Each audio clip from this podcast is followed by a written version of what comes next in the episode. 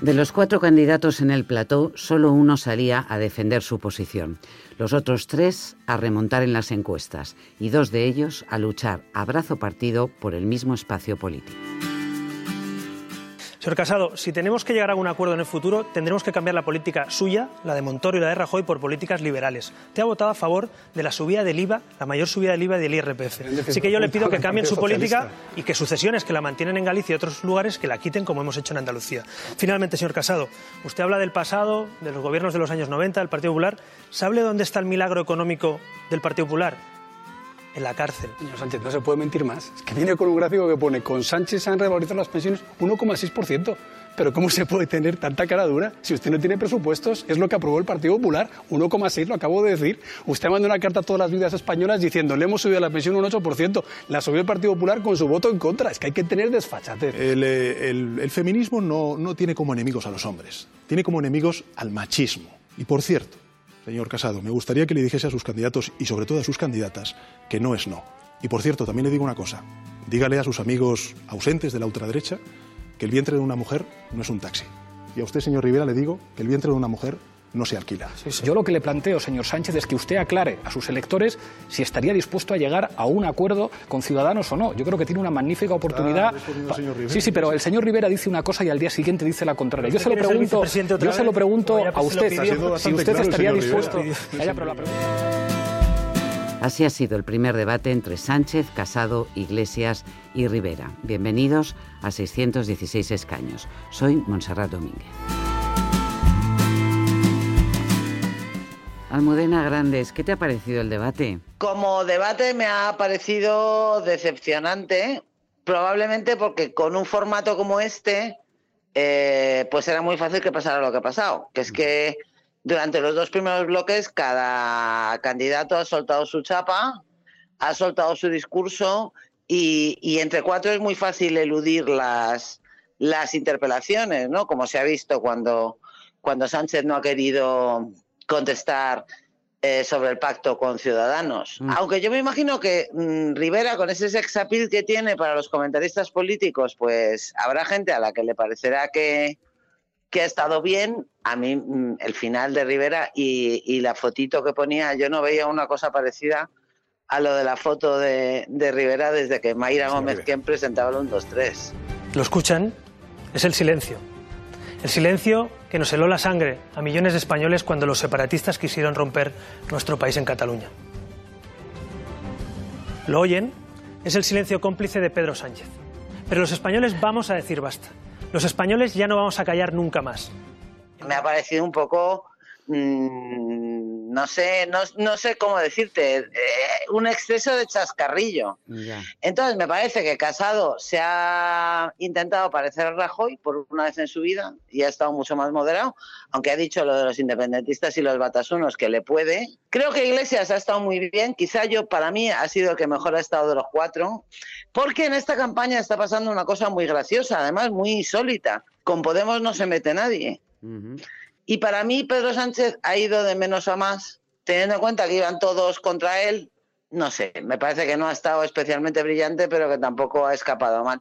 ¿Te hubiera gustado escuchar a Bascal en el debate? Realmente la limitación de la ley electoral, a mí me parece que no tiene mucho sentido. El otro día vimos un debate con a seis, con dos políticos a los que no van a poder votar la mayoría de los espectadores de ese debate, que son el representante del PNV y el representante de RC, y a mí, que en cambio no se tolere eh, que o, se prohíba que intervenga Vox, me parece una cosa bastante incomprensible.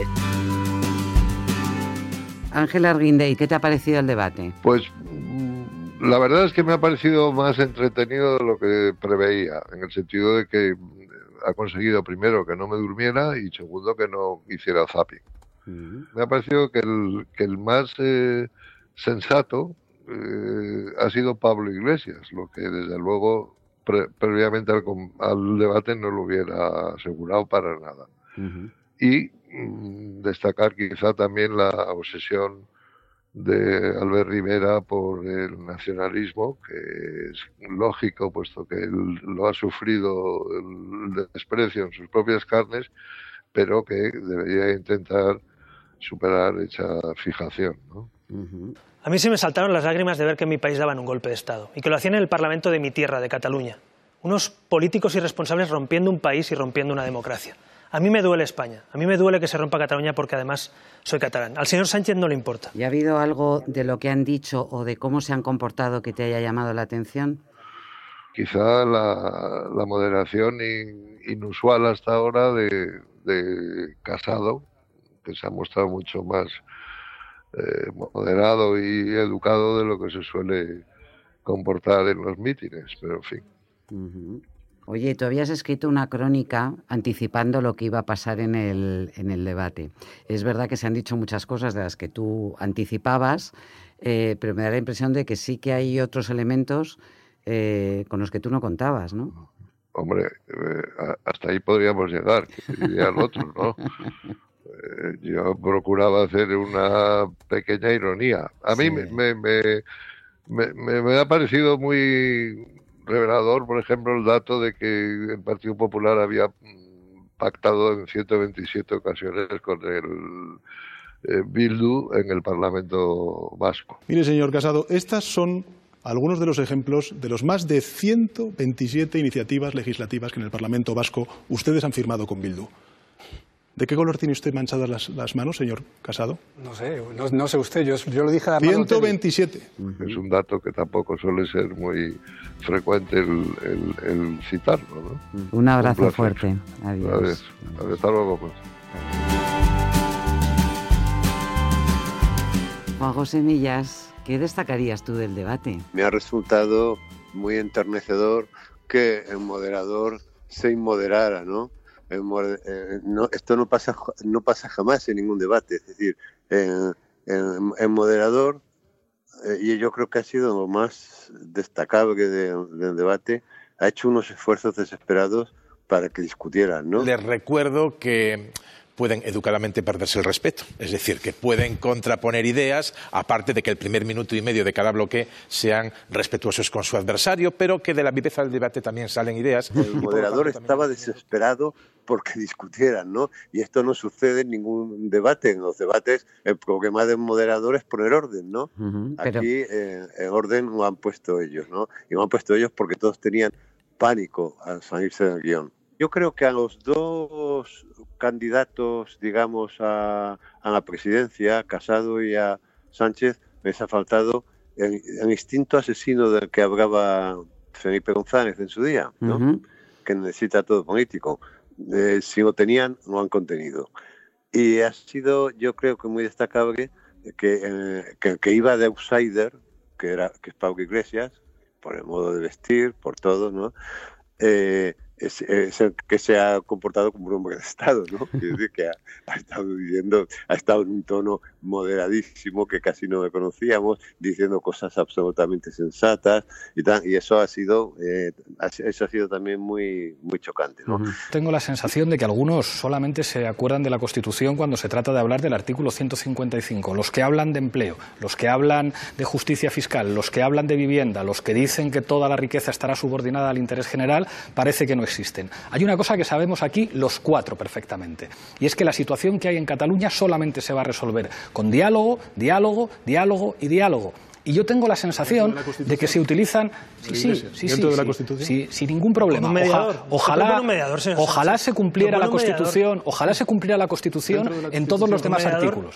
Pero no utilicemos la Constitución como un ladrillo que arrojar al rival político. En política. Pero vamos, en general el debate ha sido narcótico, yo creo. Muy bien, Juanjo, millones de gracias. Un pues abrazo, un beso, un beso. cuídate, adiós.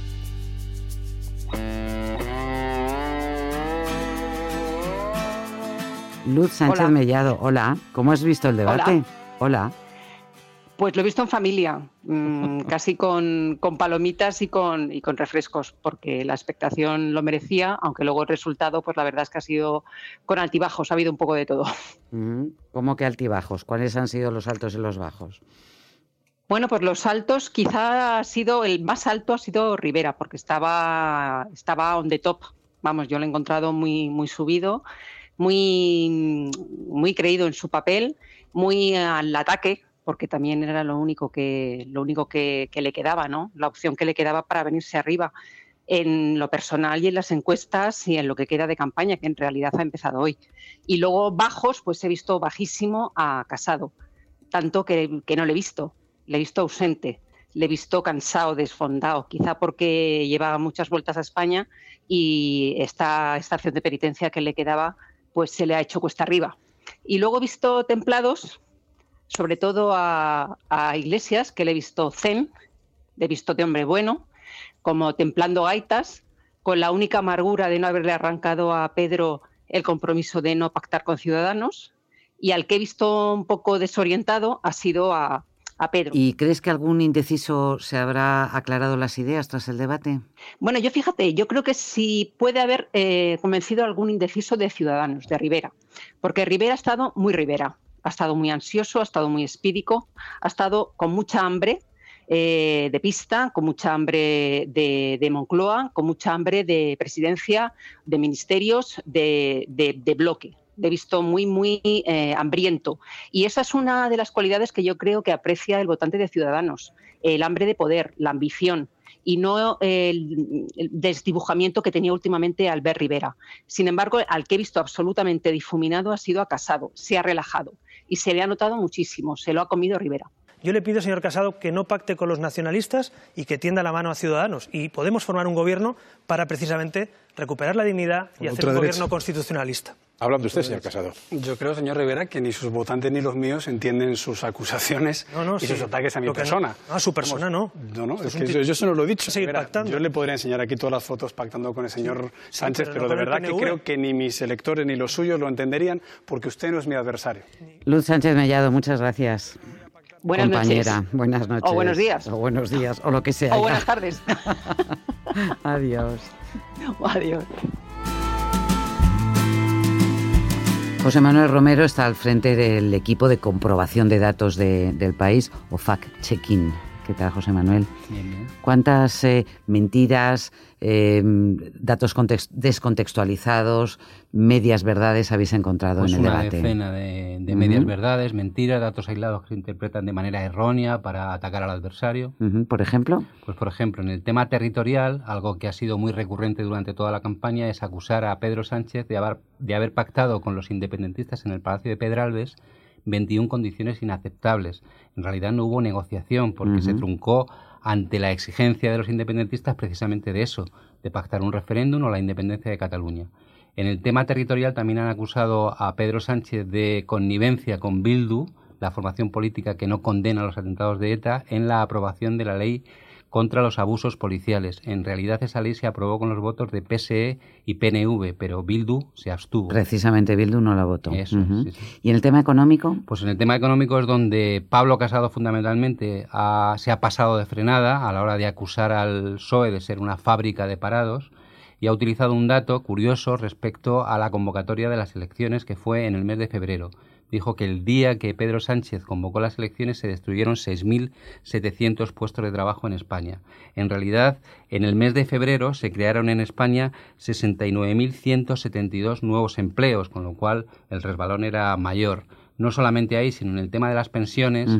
Ha utilizado Pedro Pablo Casado la información del gobierno de Felipe González, que dijo dejó quebrada la seguridad social hasta el punto de que el gobierno del PP tuvo que recurrir a los bancos para pedir un crédito con el que pagar las pensiones.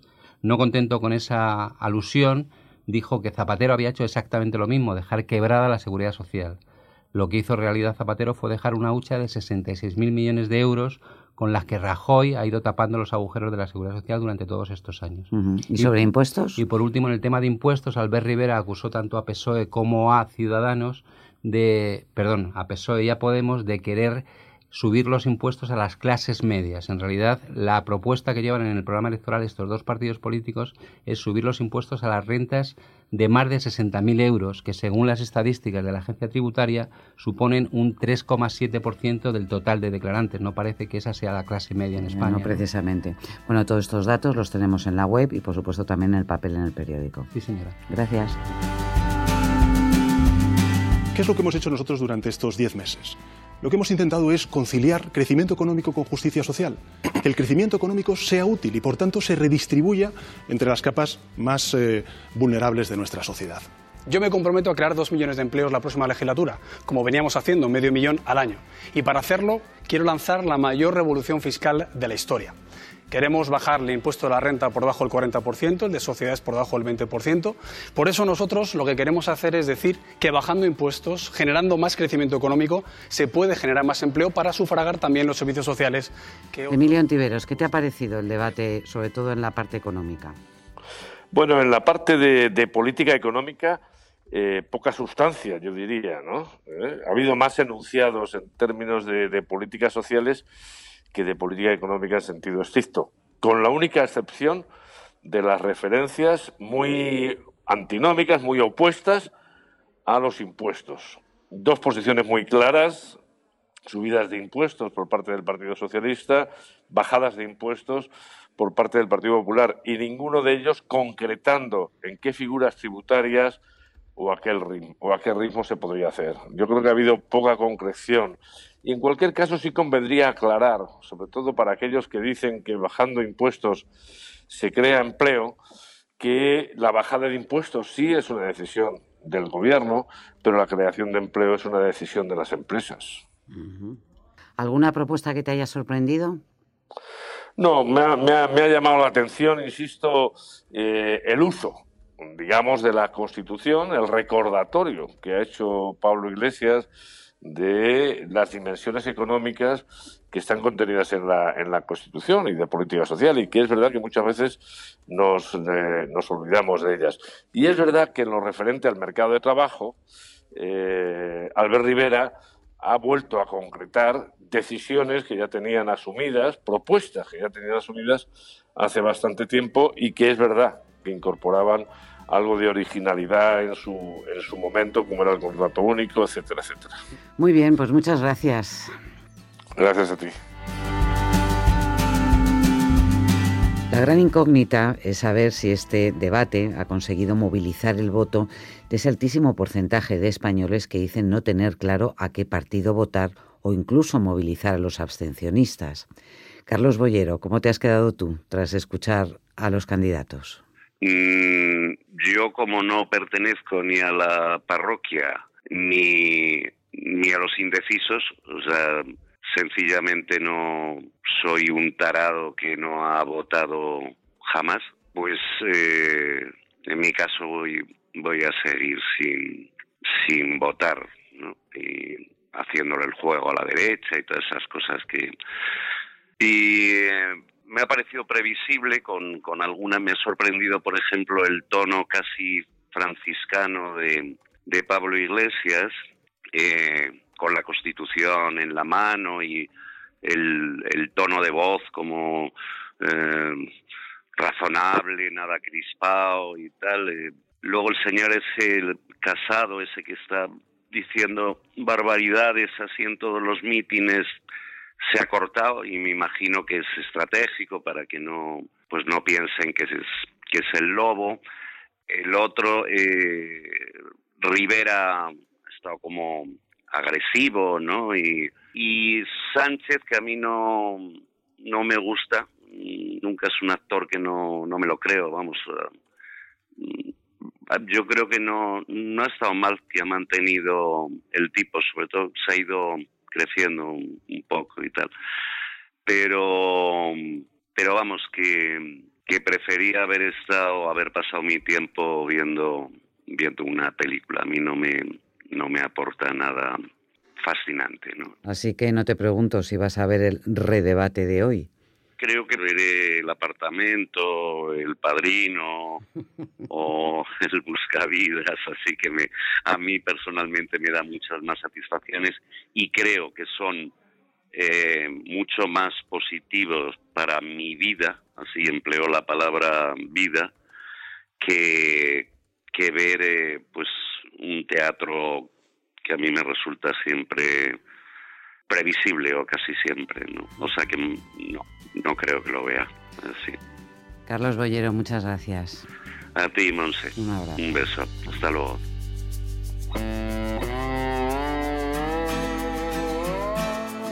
En el capítulo de ayer, Bernie Marín nos proponía el siguiente acertijo. ¿Qué le ocurrió a Felipe González el día antes del primer debate de la democracia que le enfrentó con José María Aznar?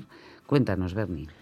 Bueno, lo que le pasó, y luego se usó como excusa, porque hubo consenso general en que González había perdido el debate, fue porque no se lo había preparado. Luego lo reconocieron también. Y luego se prepararon mejor el segundo y lo ganaron. Pero bueno, una excusa que se puso fue que Felipe González había vuelto de viaje de Canarias la noche anterior y el avión había sufrido un incidente, una puerta estaba mal cerrada, entonces el piloto había tenido que mm, bajar la altura del vuelo y habían volado a muy baja altura habían aterrizado tardísimo en Madrid y apenas había dormido Felipe González. o sea, que se habían llevado un está mal, susto. un susto terrible, sí, sí. Y para hoy, ¿qué acertijo nos dejas? Del debate, espero, ¿no? Sí, vamos a hacer un acertijo sobre el debate, sobre el debate de anoche. Si pregunto qué dos candidatos del debate mencionaron más a un tercero a lo largo de, la cita de electoral, yo creo que es muy fácil. Claro. Casado y, Rivera todo el rato, todo el rato mencionaron a Sánchez. de hecho, empataron a 21 menciones sobre Sánchez. Cambio, si pregunto cuáles fueron los dos candidatos que anoche pasaron más el uno del otro, es decir, los que menos se mencionaron entre sí, ah. ¿qué, qué opinan los lectores? Es interesante. Es interesante. mañana. Mañana damos la solución. Gracias. Este podcast se llama 616 escaños, es una producción del país y durante este mes de abril y hasta que se celebren las elecciones generales, cada mañana, de lunes a viernes, tenéis disponible un nuevo episodio. Podéis escucharlo en la web del país, elpaís.com, en Apple Podcast si preferís oírlo desde vuestro iPhone o iPad y en podcast de Google si lo que tenéis es un móvil con el sistema operativo Android.